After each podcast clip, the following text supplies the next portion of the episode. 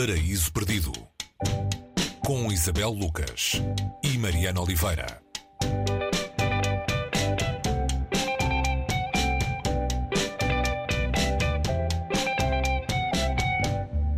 Hoje no Paraíso Perdido vamos até ao reino transcendente de Yag Yazi, eh, uma autora nascida no Ghana que vive nos Estados Unidos.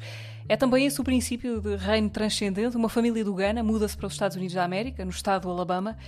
O que é que temos aqui, Isabel? Uma história de, de imigração, neste que é o segundo romance desta muito jovem autora.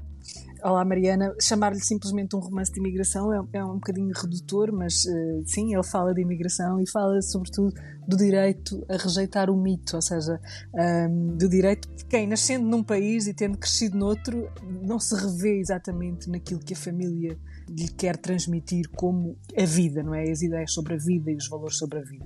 Este é o segundo livro de, desta escritora, da Yagiasi.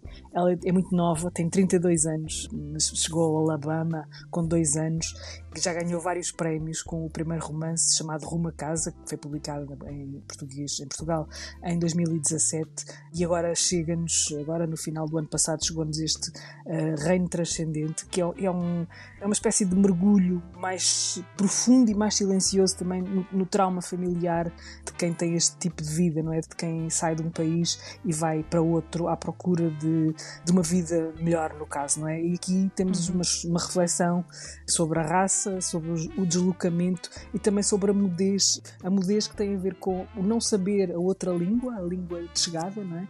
mas também o não conseguir responder uh, aos valores e à, e à, sociedade onde se chega e portanto essa é uma mudez autoimposta, digamos assim, como se a diferença que se traz uh, não fosse bem-vinda ali e fosse o princípio de uma reflexão sobre aquilo que se é, sobre a identidade também.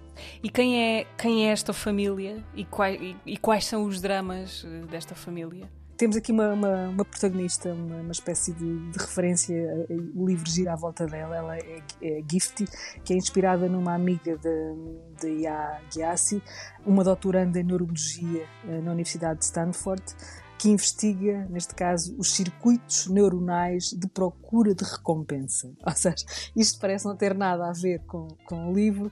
Um, as cobaias aqui são ratinhos, não é? Mas esta procura de recompensa depois um, leva-nos uh, ao outro lado, não é? É, uma, é uma quase metáfora do, do, que vamos encontrar ali.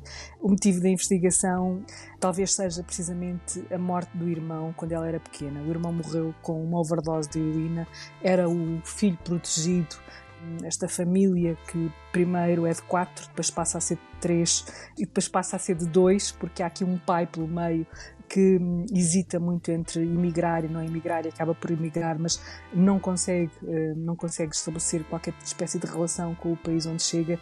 E depois uh, esta mulher, a mãe de, de Gifty e, do, do, irmão de Gifty, tem um papel fulcral aqui, porque quando nós conhecemos e entramos no livro, encontramos a mãe de Gifty silenciosa, uh, remetida à cama, com a filha a tentar perceber um, o que se passa com aquele silêncio. E este é um silêncio é solidão, mas também é, um, é, é aquilo que falava há pouco, é, é, o deslocamento, é alguém que se reduziu à sua, a uma mudez, não se sabe bem se por escolha, se por incapacidade de, de reagir àquilo que a vida uh, dura sempre deu. Mas este não, este não é um romance, de, parece que, tô, que, estamos a reduzir isto a um livro de sofrimento, não é? Porque há aqui muitas coisas a entrar uh, que fazem do livro uma, uma experiência de, do que é a vida num país diferente, num país como a América, que é feita de muita gente como gift, e, portanto, e é isto que a Yagiasi nos dá, é a paisagem tão diversa de que a literatura americana neste momento é feita.